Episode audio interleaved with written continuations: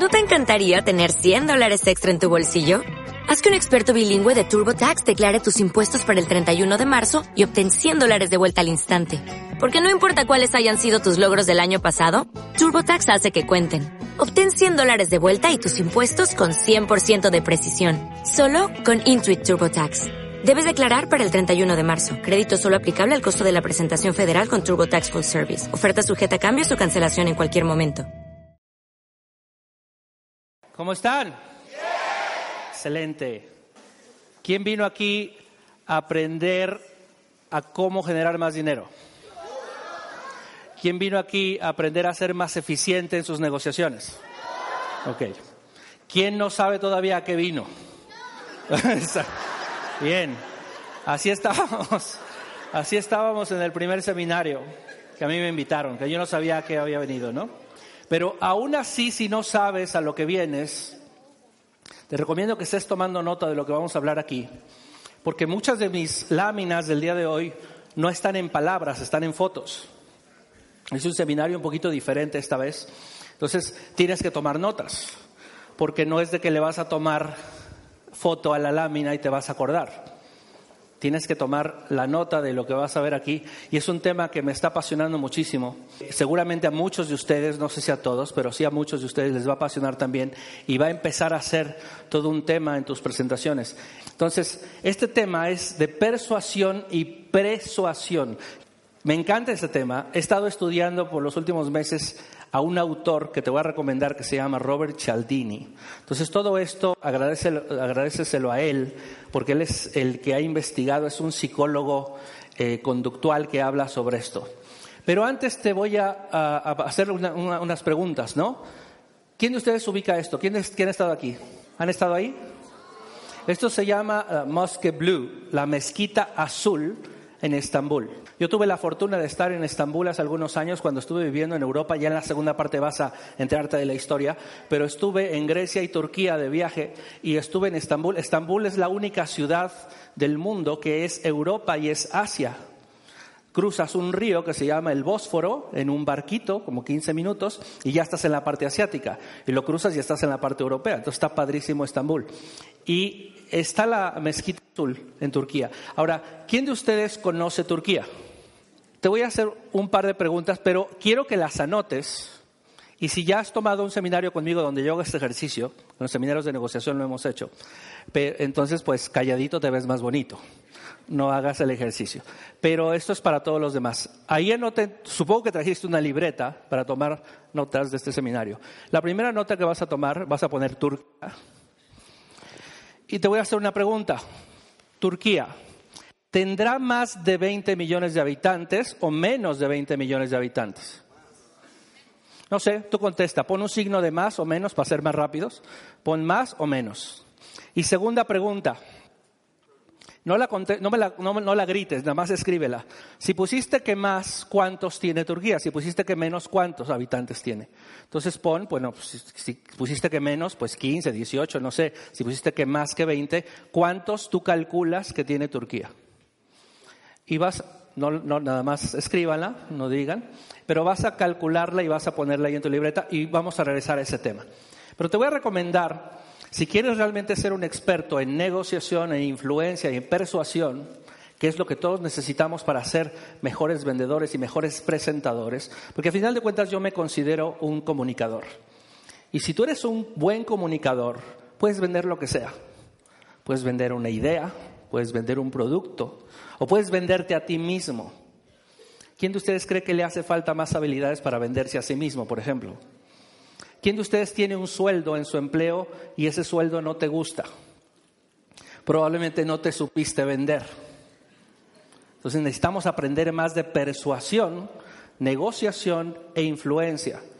Hay tres libros que te voy a recomendar de entrada. Uno es Cómo ganar amigos y de este libro rescato algo que dijo Del Carnegie. Se logra más con miel que con hiel. ¿Sabes qué es la hiel? Yo no sabía, pero hay Google, ¿no? Entonces vi que era, me sonaba bonita la frase, incluso yo la decía, pero dije, realmente, ¿qué es la hiel? La hiel es la bilis. Entonces, eh, esta frase dice, se logra más con miel que con bilis. Pero ¿cuántos de ustedes se han cachado queriendo cambiar el comportamiento de una persona con bilis, con coraje, con enojo, tratando de aceptarlo. Entre mejor persuasor seas, entre mejor persuasor seas, menos bilis vas a ocupar. Entonces te conviene poner atención aquí por salud. ¿Ok? Aunque sea por salud, te conviene poner atención. Los dos libros de Chialdini, que me, tiene más que hablan sobre esto, hay, hay un libro que se llama Yes, que es de Chialdini, que cómo llegar al sí. Pero estos son los dos que, que me han gustado a mí, que se llama Influence, que es The Psychology of Persuasion, y Persuasion, persuasión, que es el tema que vamos a hablar aquí de cómo podemos impactar más en las personas con nuestras presentaciones. Yo doy un curso hace muchos años que es un curso de oratoria persuasiva. Yo estoy preparando diferentes conferencistas en varias ciudades, en varios países. ¿Por qué? Porque yo creo, y, yo cuando no estoy dando seminarios me la paso tomando seminarios y veo cada cosa que digo, Dios mío, a este de dónde lo sacaron, ¿no? Y tú también lo has visto. Me siento como en el karaoke. ¿Te ha pasado? que vas al karaoke y dices, ¿este quién le dijo que cantaba? Siéntate, por favor, ¿no? Y da pena ajena. Yo creo que una de nuestras responsabilidades al frente de un grupo, en una tarima, es prepararte, estar preparado en tu tema y estar preparado en cómo vas a entregar tu tema. Entonces, yo estoy muy preocupado por eso siempre de, temas de oratoria y temas de, de, presentación. Pero estoy leyendo aquí al Dini y digo, estaba yo equivocado. O sea, no estaba equivocado, pero sí debí haberme preparado también en lo que yo iba a hacer antes de la presentación. Es decir, yo me he especializado en qué hacer una vez subes al escenario. Pero había estudiado muy poquito en qué hacer antes de subir al escenario. Antes de abrir la boca. Antes de, antes de sentarme o antes de empezar a hablar a la persona de mi negocio o de mi proyecto, esto es lo que te va a salvar la vida. Y eso es la persuasión, es lo que haces antes de persuadir. La persuasión hace entonces que tu audiencia esté de acuerdo con tu presentación antes de siquiera hacerla. ¿A quién de ustedes les gustaría que antes de dar una presentación ya la gente estuviera diciendo que sí? Y que tú nada más, cuando des la presentación, ya nada más sean los detalles de lo que esa persona va a hacer. ¿Padre o no? Poner a las personas en alineación psicológica antes de presentar tu propuesta. No nos hemos preocupado de esa parte. Hemos entrenado y entrenado y entrenado cómo hacer una buena presentación, qué datos vamos a meter, qué palabras vamos a decir. Es más, tenemos una lista de qué es lo que no tienes que decir en el plan, qué es lo que sí tienes que decir en el plan. Pero, ¿dónde está la lista de qué es lo que le tienes que decir antes del plan? Esto se trata de la persuasión. Ponernos en un estado mental que los encamine hacia la decisión que tú quieres que tomen. ¿Qué tan poderoso podría ser esto en tu vida si tú aprendieras a hacer esto? ¿Cuánto dinero más crees que pudieras ganar? ¿Qué tan efectivas pudieran ser tus presentaciones de ahora en adelante? Y te voy a dar ejemplos sobre esto. Hay un ejemplo que no lo tengo acá, pero me acuerdo en este momento, que es una encuesta. Simplemente te lo voy a poner así, una encuesta en un centro comercial. Ustedes en un centro comercial lo han abordado para hacerle una encuesta. A todos, ¿no? Yo creo. Hay gente que se esconde detrás de los arbustos, ¿no? Parece, y, cuando, y después te saltan, ¿no? Y, te hacen preguntas, todo para llevarte a comprar algo o te van a enviar algo, etc. Entonces, una empresa, por ejemplo, de refrescos nuevos en Estados Unidos, quería hacer estas encuestas y contrató mucha gente para hacer encuestas. Entonces iban a los centros comerciales, pero tenían que pedirle el correo electrónico a las personas así, contacto en frío.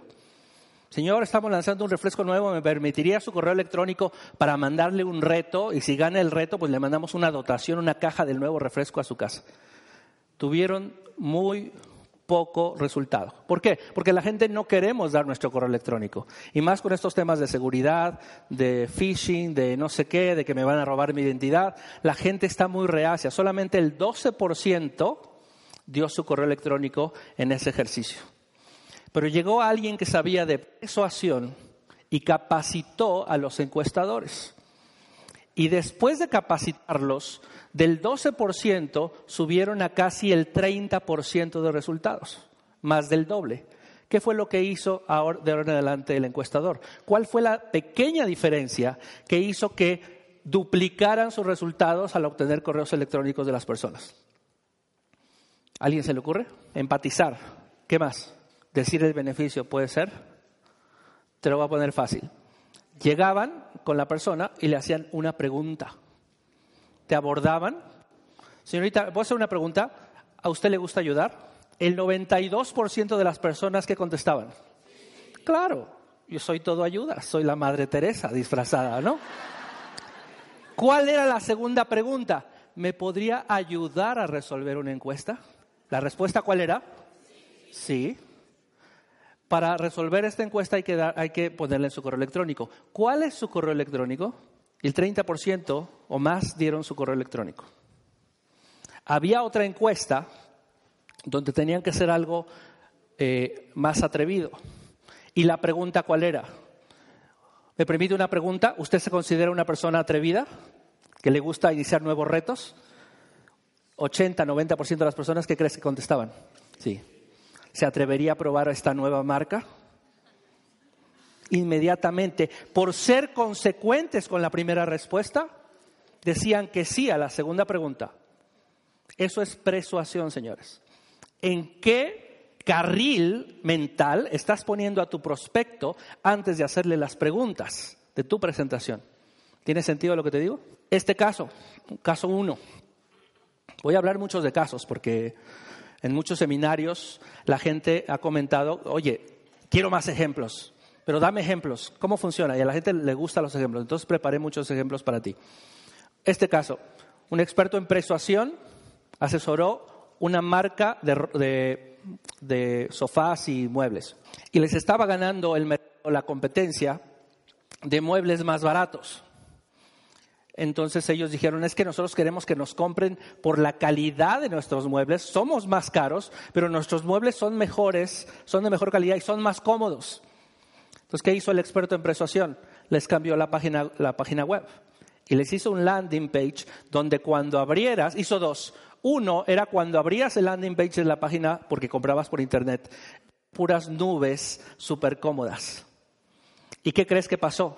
Que la gente, y porque me pueden medir los resultados, cuánta, qué tiempo pasaba la gente buscando. La gente que se metía a esta página, que le salía esto, pasaba muchísimo más tiempo buscando muebles cómodos, no importando el precio. Y después hicieron otra página poniendo centavos, en dólar, ¿no? Pennies. Y la gente que le salía a esta página pasaba mucho más tiempo buscando los muebles más baratos, no los más cómodos. La persuasión también puede ser con una simple imagen.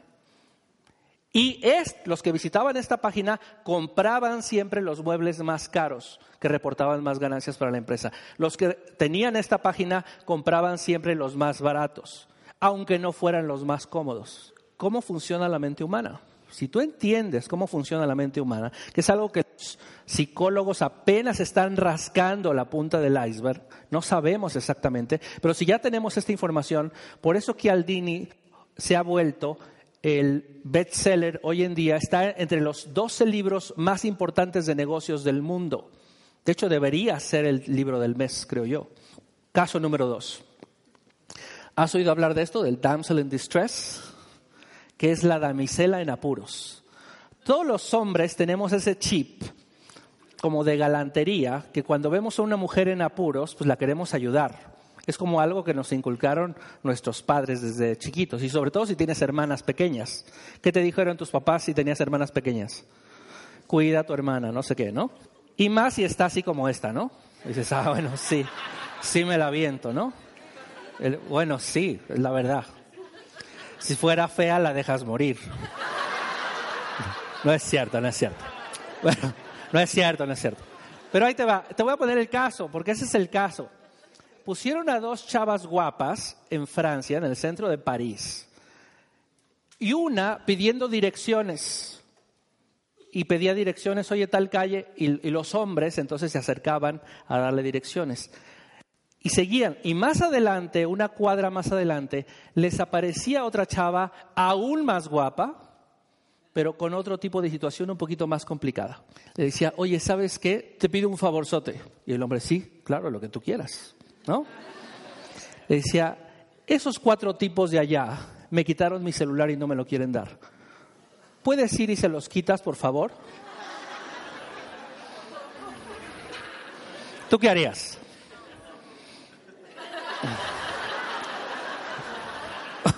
O sea, ¿estás loca?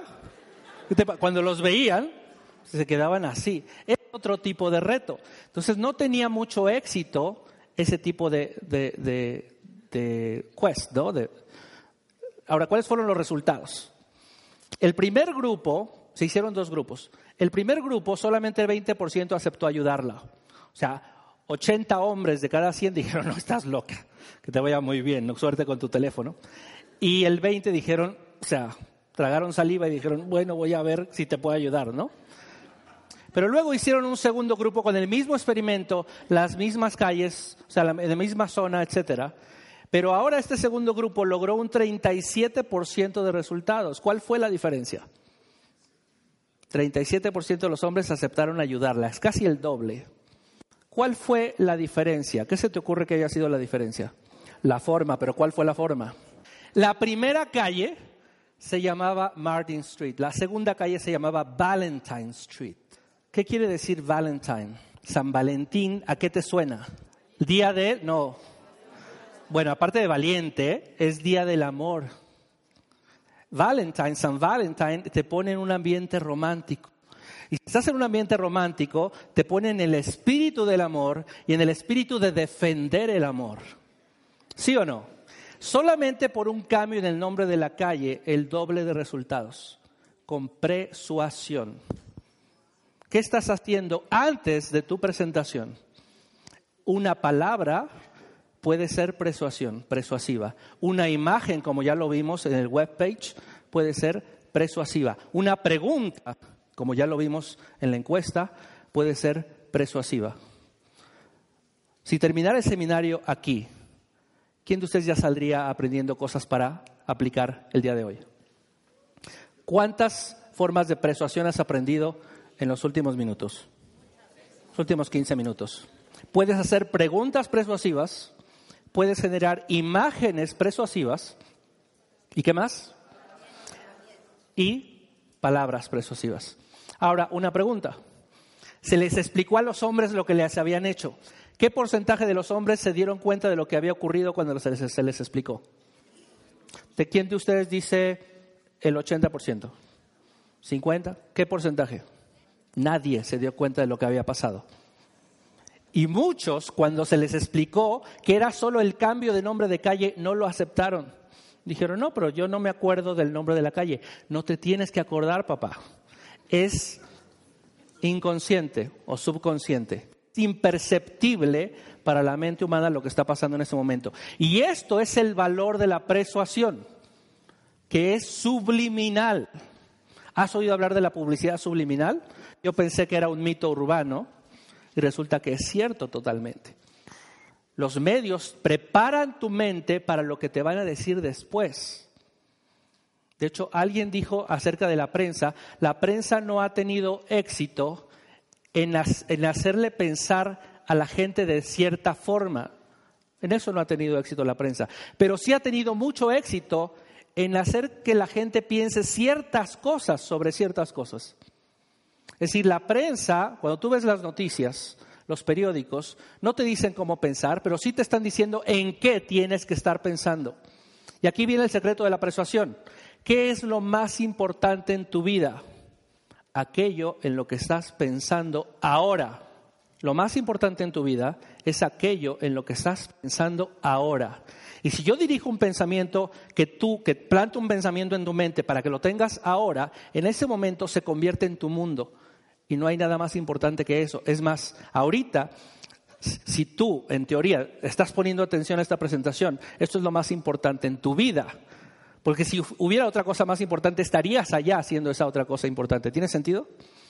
Entonces, no tengo que cambiar toda tu vida, tengo que cambiar tu vida ahora. Y si yo puedo hacer que pongas atención en algo, estoy cambiando quién eres tú ahora. Eso es lo peligroso y lo excitante de la persuasión. Peligroso porque si no sabemos esto, dejamos que nos lo hagan. ¿Quién de ustedes, ahora que entiende lo que es persuasión, quién de ustedes ya se dio cuenta que toda su vida han sido persuadidos a hacer algo? Probablemente que no querías hacer en principio y ahora lo estás haciendo. ¿Quieres otro caso? Caso 3. Ah, porque tú decías, ah, bueno, eso le pasó a los hombres porque son tontos. ¿No? Habrá mujeres que empiezan, claro, porque ven una chica guapa y se deslumbran. Vamos a ver cómo les fue a las mujeres en el experimento, ¿ok? También se lo hicieron a mujeres. A las mujeres las agarraron en un centro comercial, ¿ok? Y había un chavo que, pues un guapo que quería, eso también en Francia, le pusieron ahí un galán para que fuera a ligar al centro comercial y a ver cuántos números de teléfono sacaba. Yo hacía ese juego en Venezuela con algún día te cuento lo que hacíamos. A ver quién sacaba más números, no, pero era para contactar. A ver quién sacaba más números de teléfono. Pero este tipo sí era para ligar necesariamente, ¿no? Entonces pusieron un galanazo. Pusieron un galán, dijeron ya, lo peinamos, lo bañamos y las mujeres no se van a poder resistir, ¿no? Y él lo que tenía que hacer era abordar a las mujeres y sacarles el número de teléfono. Vamos a ver cómo le fue le fue mal, aunque estuviera guapo, solo el 13% de las mujeres aceptaron a darle su teléfono. 87 lo mandaron por un tubo. O sea, ¿cómo te voy a dar mi teléfono si no te conozco? ¿Cierto? Yo sé que tú tampoco se lo darías. Pero ¿qué crees? Que hicieron el experimento varias veces y en esta vez, en este nuevo experimento, este tipo, el guapo, sacó el doble de resultados. En vez de 13%, lo subió al 24%. ¿Cuál fue la diferencia? Persuasión nuevamente. Pero vamos a ver qué fue lo que pasó. En el centro comercial, él se paraba enfrente de una zapatería y le decía a una, a una chava que pasaba, señorita, está usted muy guapa, me gustaría salir esta noche con usted, ¿me podría dar su número de teléfono? Lo decían, no, no, sácate, estás loco. Y 13% si decían, ay, bueno, pues sí, qué pena, pero ahí te va. 0414, o sea, así son, ¿no? Pero este, entonces se movía de tienda en tienda, ¿no? Enfrente a una zapatería, enfrente a una mueblería, enfrente a no sé qué. ¿En qué tienda crees tú que obtuvo el 24% de resultados? Enfrente de la florería tenía el doble de resultados que si lo hacía enfrente de la zapatería. ¿Por qué? Asocias el romance con las flores. Y ahora, obviamente, se preocupa de que la chava viera las flores cuando la estaba viendo a él. Y el resultado era impresionante. Así que ya sabes, cuando quieras ligar, ya sabes dónde. Esta información es imperceptible y puede cambiar quién soy yo a la hora de tomar una decisión. Esta información es tan valiosa que tú puedes cambiar no cómo piensa una persona. Tú puedes cambiar quién es esa persona. Porque te estoy diciendo que tú eres lo que piensas en este momento. ¿Qué estás pensando en este momento? Cada quien escríbalo. ¿Qué está pensando en este momento? No me lo vas a decir. Pero eso, escríbelo y te va a revelar quién eres tú. ¿Y qué piensas la mayor parte del tiempo durante tu día? Tony Robbins le llama ¿cuál es tu código postal? ¿En dónde vives? Vives en el entusiasmo, en la depresión, en la culpa, en el enojo, en la frustración. Cuando estás manejando, ¿qué estás pensando? ¿Qué estás sintiendo? Cuando estás bañando, cuando estás desayunando, ¿en qué zona postal vives emocionalmente? Y eso eres tú, afortunadamente o lamentablemente. Tú eres eso. Y vamos a estudiar, vamos a tratar de hacer un récord de que yo pueda en una hora, hora y veinte, trabajar contigo en las 10 leyes de la persuasión y persuasión para ver cómo piensa la gente y qué puedo hacer yo para influir en las decisiones de compra de mis prospectos. Y acuérdate que todos nosotros estamos vendiendo diariamente. ¿Quién de ustedes aquí no se dedica a las ventas? Bueno, ¿quién no se dedica a las ventas? Ellos son los que no han entendido qué son las ventas porque tú te dedicas a las ventas tanto como yo. Lo que pasa es que si no sabes vender no lo haces tan seguido y no lo haces tan bien. Tienes que entrenarte. ¿Quién de ustedes ya entendió que vendes todos los días? De eso se trata. Y si tú aprendes estas 10 leyes, te prometo que tus ventas van a ser mucho más efectivas porque habrás aprendido un montón de conceptos que el 99% de las personas no ha entendido. ¿Por qué? Yo creo que es flojera. Porque no le gusta leer o es, son muy agarrados y no quieren pagar 300 pesos por un seminario que vale 40 mil o porque no les gusta ver videos o porque ven Wherever Tomorrow en vez de ver a Robert Kiyosaki. ¿Sí me explico? Son las decisiones que hemos tomado en nuestra vida que nos traen los resultados que tenemos. ¿Quién de ustedes invitó gente a este seminario y esa gente no vino?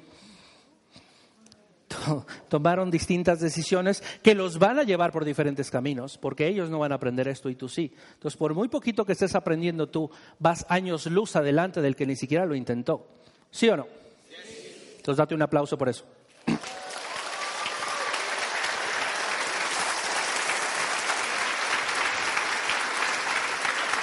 Muy bien. Reciprocidad, número uno. ¿Qué es reciprocidad? El ser humano está diseñado para ser recíproco. No sé si diseñado, pero sí estamos programados para ser recíprocos. De la familia, tú ibas con tus primitos, con tus juguetes, y ¿qué te decía tu mamá? Comparte los juguetes. O, oye, tu, amiguito te invitó a su fiesta de cumpleaños. ¿Qué tienes que hacer tú? invitarlo tú a fiesta de cumpleaños. Si yo invito a Lito unas chelas hoy en la noche, yo me voy a esperar unas cuantas semanas a que Lito, oye, ¿qué pasó? ¿No? no te lo voy a decir, pero espero también que me invites unas, ¿sí o no? Así funciona el ser humano, reciprocidad. Entonces, ¿cómo funciona la reciprocidad en técnicas de persuasión? Y te, voy a, te lo voy a poner con ejemplos, casi todo. El principio de la menta en la mesa. Es súper interesante. Principio de la menta, ¿qué quería decir? Antes de eso, hay un ejemplo de McDonald's, por ejemplo. En un, en un McDonald's hicieron este experimento de persuasión que había, eh, cuando tú entras al McDonald's, ¿te has encontrado alguna vez un host que te lleve a la caja? No, ¿verdad? Pues esta vez lo pusieron para ver qué pasaba. Y entonces hicieron tres experimentos. En uno entraba el host, bueno, tenía el host en la puerta, entraba la gente, lo saludaba amablemente, buenos días, qué bueno que nos visita, pase por aquí y lo dirigía a la caja a que hiciera su pedido. Los pedidos se mantuvieron igual. Era el mismo porcentaje de pedido y de, y de dólares por persona, de ticket promedio. Segundo experimento. Llegaba la persona, lo recibía el host y les daba un regalito, algo que no tuviera que ver con comida, un llavero de McDonald's. ¿Cómo está? Buenos días, qué bueno que nos visita. De regalo el día de hoy les vamos a dar este llaverito. Espero que lo disfruten. Pasen a la caja. Las ventas subieron un 9% por haberles regalado un llaverito.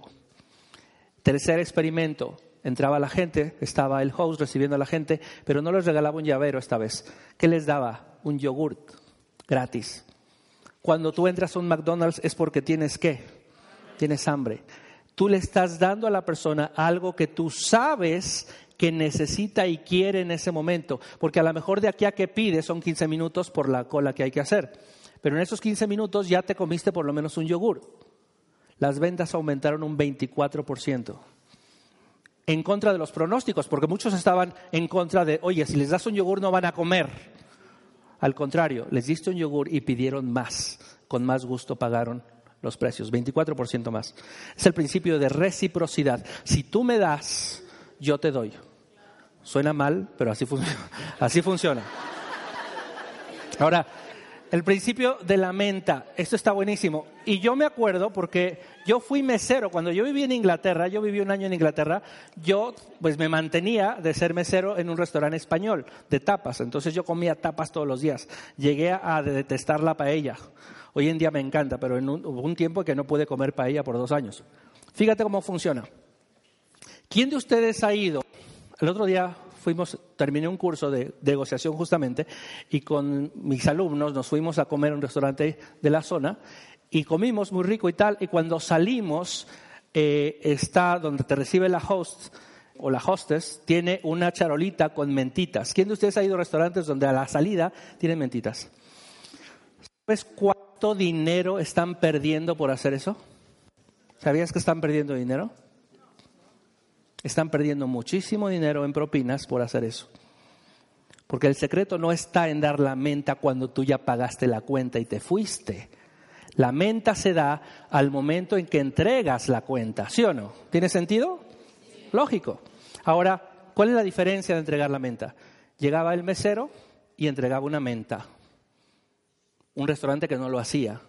El preso Azor les enseñó a hacer esto. Dijeron, bueno, de ahora en adelante vamos a dar una menta con la cuenta de las personas. Les daban la cuenta y una mentita. Las propinas en promedio subieron un 3%. ¿Ok? 3% subió la propina. No es mucho, es algo. De 100 pesos, pues ahora tenían 103 pesos. Segundo experimento. Daban dos mentas. ¿Y qué pasó cuando dieron dos mentas? 14%. Es decir, ¿cuánto es? ¿Cuatro veces más? Casi cinco veces más. O un incremento del 400% en, en las propinas. Ahora, dar la menta con estilacho era distinto. ¿Y cuál es ese estilo? Es, yo te entrego la cuenta, gracias por su compra, aquí tienen una menta. Y me daba la espalda, me tenías que ver la espalda y me alejaba. Y en ese momento me paraba en seco y decía, ¿sabes qué? Como ustedes fueron excelentes clientes, les voy a dar dos mentas. Y me voy. En ese momento, ¿qué piensas tú de tu mesero? ¡Qué tipazo! ¿No? ¿No? ¿Sí o no? Ese es dar dos mentas con estilacho. Es diferente. 23%. De un incremento al 3 al 23%, ¿qué porcentaje es? ¿El 700%? ¿Cuánto es? ¿Sí? ¿Más o menos? ¿Quién de ustedes ha trabajado como mesero? ¿Como mesero? ¿Se te había ocurrido esto? Hubieras ganado 23% más propinas de lo que ganabas. Entonces, cuando tú vayas a un restaurante y veas que te dan la menta, ya cuando te vas a ir, di, pobres tontos, no saben. Necesitas venir al seminario de Enrique Flores. Y los invitas a Yubare. Ahora, yo lo hacía con chupitos. ¿Sabes qué son chupitos? Son los shots de licor. Yo trabajaba en un restaurante español, te digo.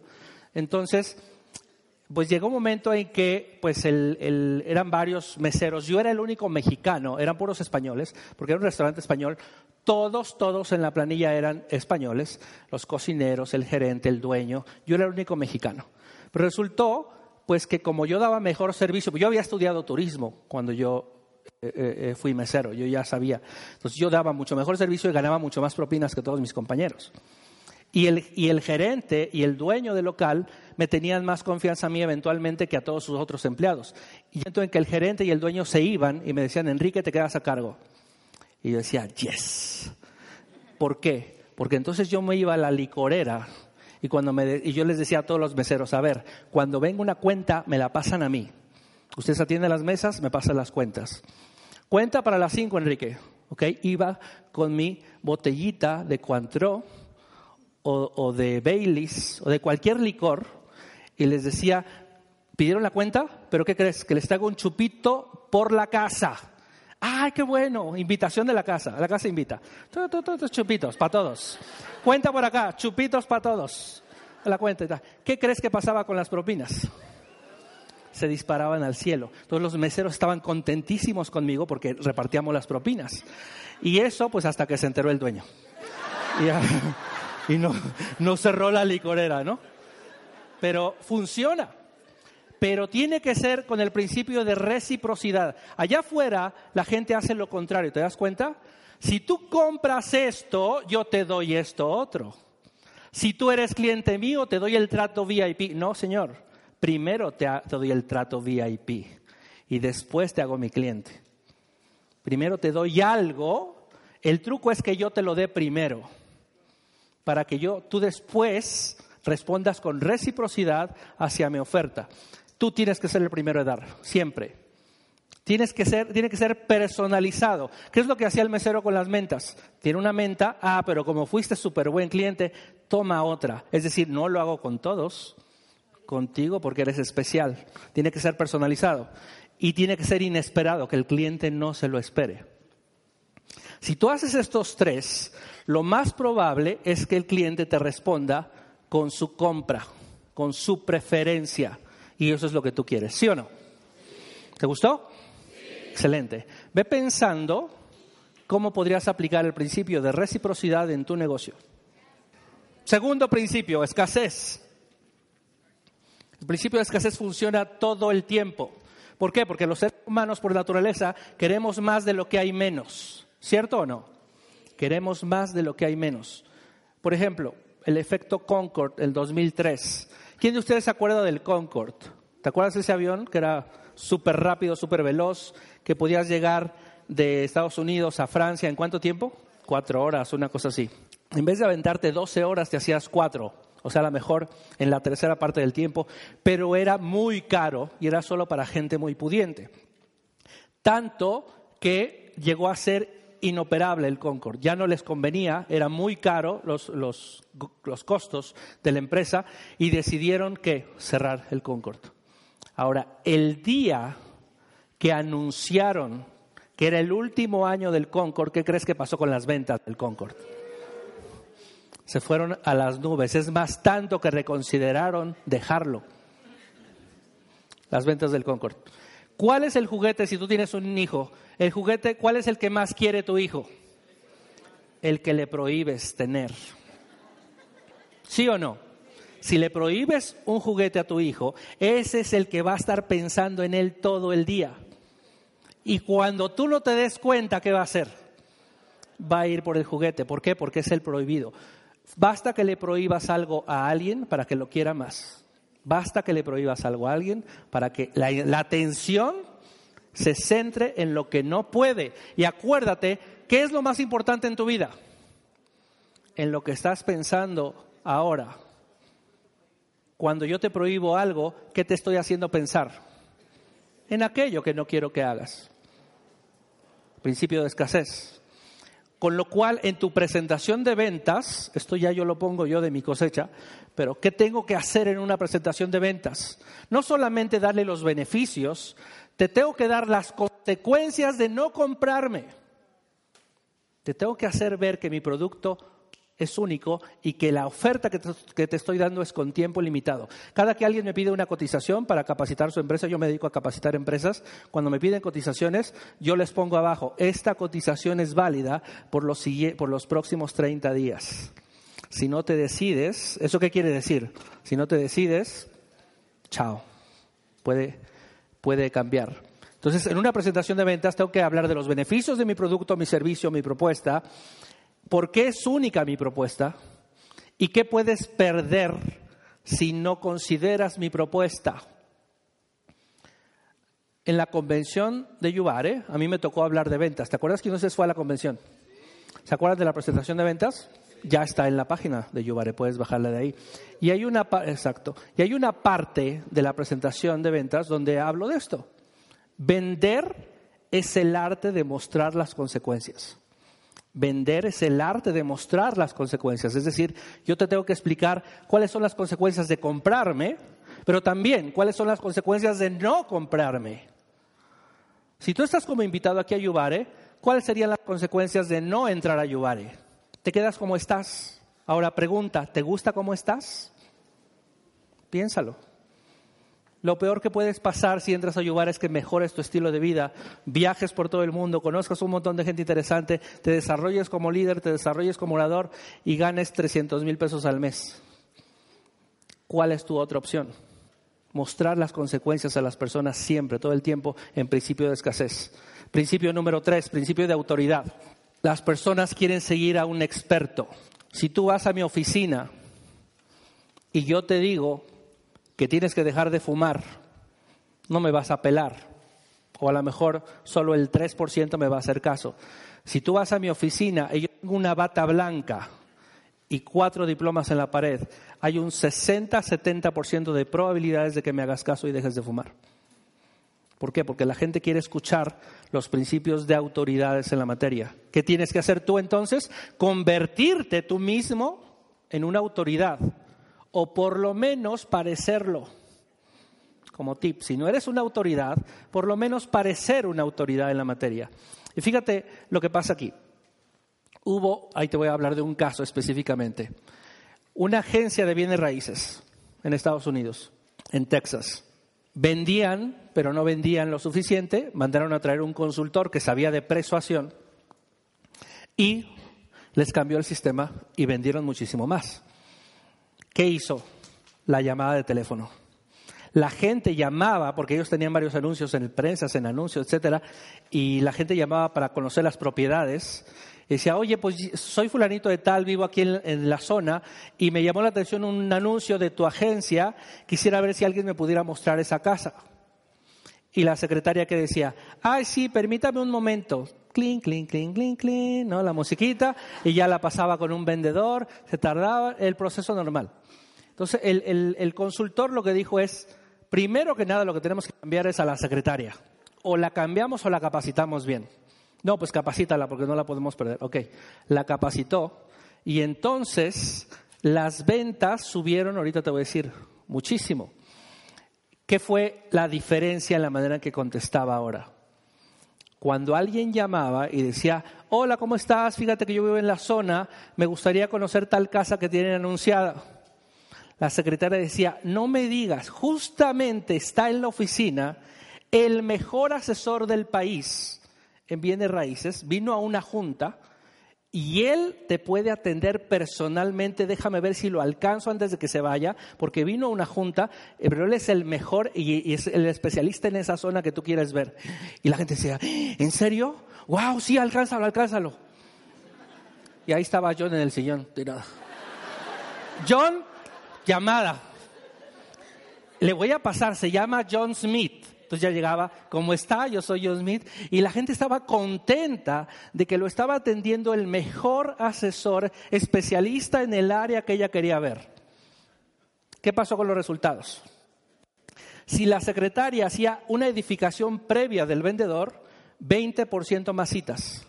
Pero no solo 20% más citas, sino 15% más contratos firmados. Eso parece poquito, pero una agencia de casas que mueve millones de dólares, ¿cuánto sería un 15% de incremento? Si tú mueves 10 millones de dólares al mes en casas, ¿cuánto es 15%? Un millón y medio de dólares extras por haber hecho un pequeño cambio en cómo se contesta una llamada. Pregunta, ¿cómo estás presentando a tu offline? ¿Cómo edificas al orador cada que hay un plan? ¿Cómo edificas al orador de un evento, de un seminario, o cuando tu offline va a tu casa o va al Starbucks a hablar con tus prospectos? ¿Estás haciendo esto? Si no lo estás haciendo, estás perdiendo muchísimo dinero. Edificación no la hacemos nada más de gratis. Vale dinero la edificación y es en beneficio de tu negocio. ¿Te está gustando o no? Todos los derechos reservados y Ubare. Prohibida su reproducción.